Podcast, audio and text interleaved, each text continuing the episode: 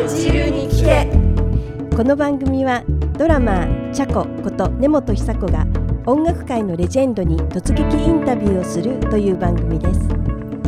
4人目のレジェンドは77歳。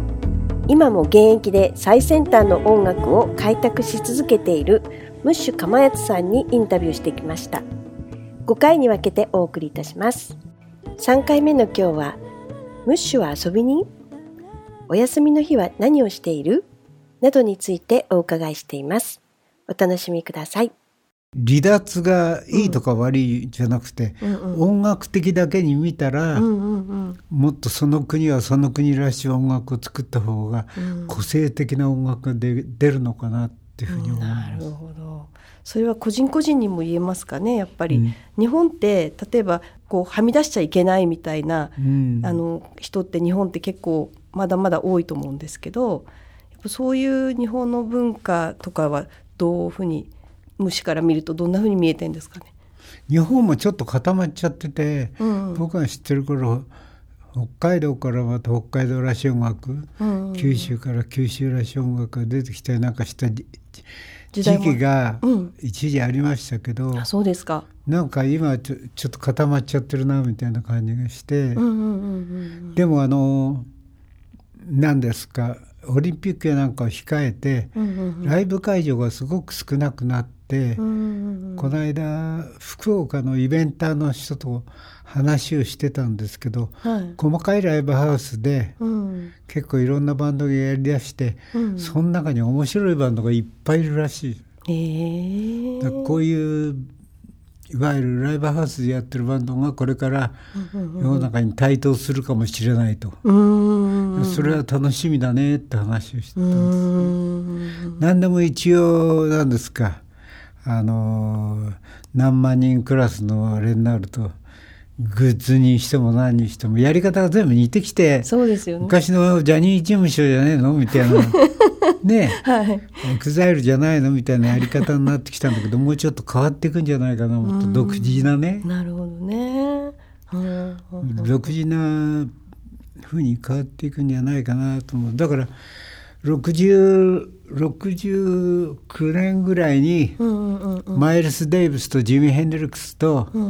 ービー・メイソンがバンドを作ろうっつってベースを探してポールに白羽の矢を立てて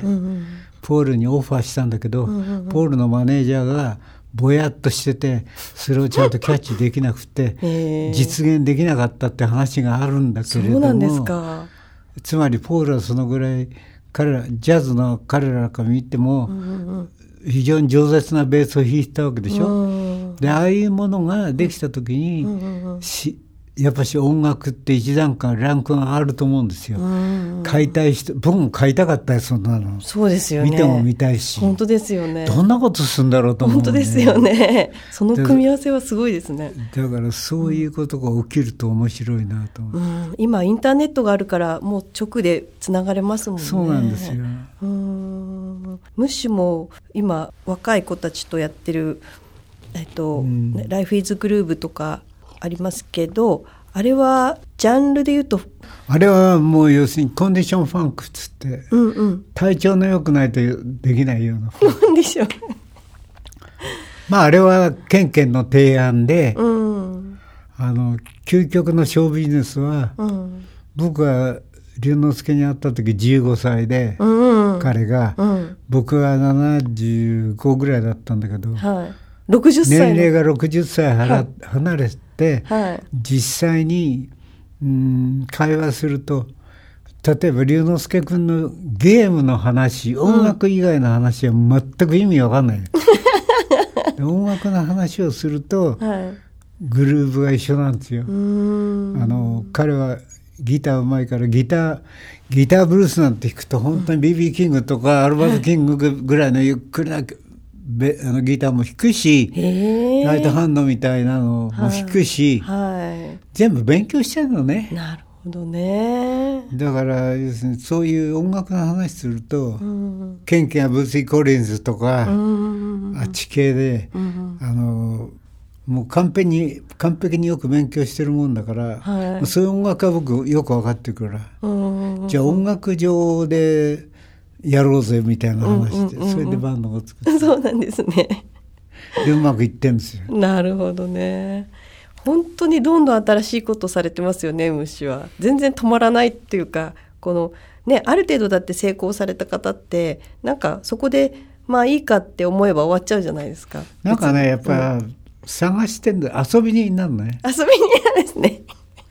特別その地位とか金が欲しいんじゃなくて、うん、いかに楽しんで、うんうんうん、そのぐらい楽しんでできるかっていうことがテーマなんですよ。なるほど。だから昔からそうなんですけどね、うん、だからなんだろう落ち着かなくてわがままなやつって言われるんだけど どうしても西にいいギターがいれば一緒にやってみたいし東にいいハモンドがいれば一緒にやってみたいみたいな、そんなことをずっとやってきたもんだから、多分これからもそうだとそうですよね。すごいですよ。そのモチベーションはな何なんですかね？もう魂の渇望みたいな。なんかそれが要するになんだろうな自分のエネルギーになってるね。毎日マラソンするみたいな感じ。マラソンする。それが楽しいっていうことですよね。すごい楽しいんですね。でそういう人たちとくだらん話したり、音楽の話したり、はい、お酒飲んだりご飯を食べたり、はい、あるいはライブやったりすることが毎日の日課？うんうんうんうんうん。そうですよね。ムッシュって仕事がない日とかってどんなことしてらっしゃるんですか？仕事がない時は、うん。なんかやっぱり仕事のないやつ呼び出して、うん、ニッチでへんてこなレコードを、これどう思うとかって聞いたり そうそう最近何あの YouTube やなんかで昔の映像やなんかを引っ張り出すやつがいるでしょ、うんはい、そうすると僕がこの例えばあと70年代ローハイパーっていうのがいて、うんうんうん、こいつのコンサートをロイヤル・アルバートホールで見に行ったらよ応接間のセットになってて、うん、途中から応接間のセットがバーンと上がったら、うん、キース・ムーンとジミー・ペイジとあれが出てきて、あの演奏になったんだよみたいな話するとそういう映像残ってんですよ。本当ですか？すごい。そういう映像が残ってんの、それで僕はロイ・ハーパーってどんなやつか知らなかったんだけどセッペリンとかピンク・フロイドがすごくリスペクトしてる。アイルランドの、いわゆるトラディッシュ歌手なね。トラットラディッシュフォークの歌手なんだけど、はい、ピンク・フロイドのはい、あのセッションボーカルなんかもやってるやつで、僕は知らなかったのね。僕は1974年にロンドンの、バレンタインコンサートで見たんです。その時ロンドンは石油危機で、はい大変な時だったんだけどその時見たからそういう記憶があってでこの間レコード探したら出てきたの。だからそそれをネタに飯を食おうっつって話をし、うん、そしたらいろいろねそれに対す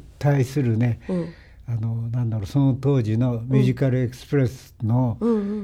評論とか、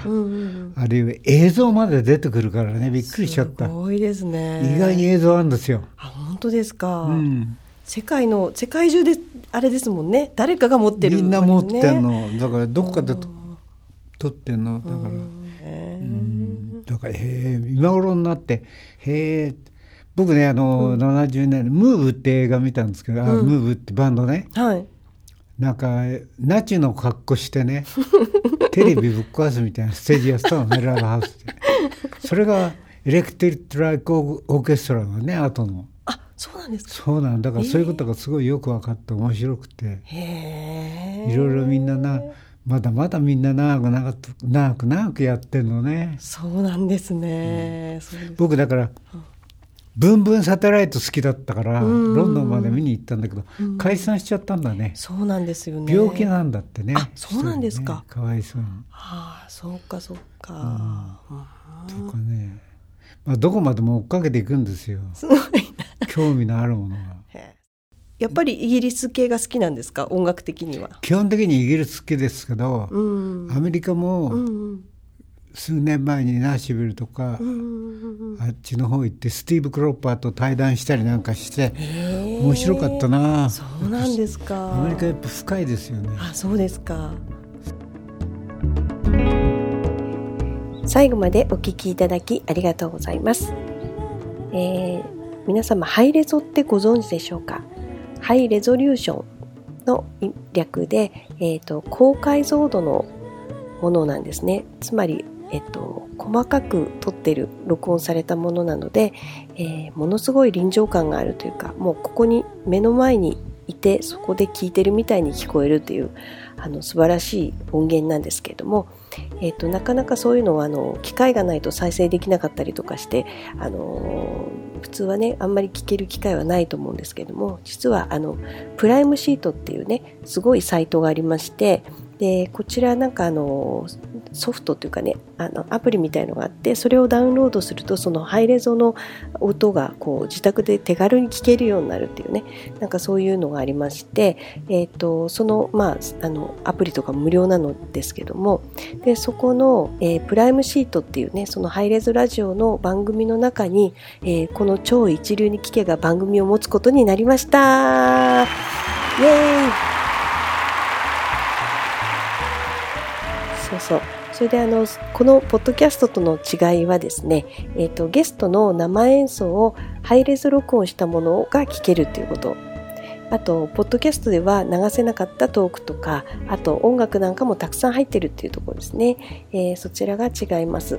ぜひそちらも楽しみにしていただけたらなと思っております。えー、そちらが、えーと、公表できるようになりましたらまた発表いたしますので、えー、楽しみに待っていただければと思います。さてさて、次回は、えー、スティーブ・クロッパーとの対談の話、その時の裏話なんかもお話聞いております。次回も超一流に聞けをお楽しみに。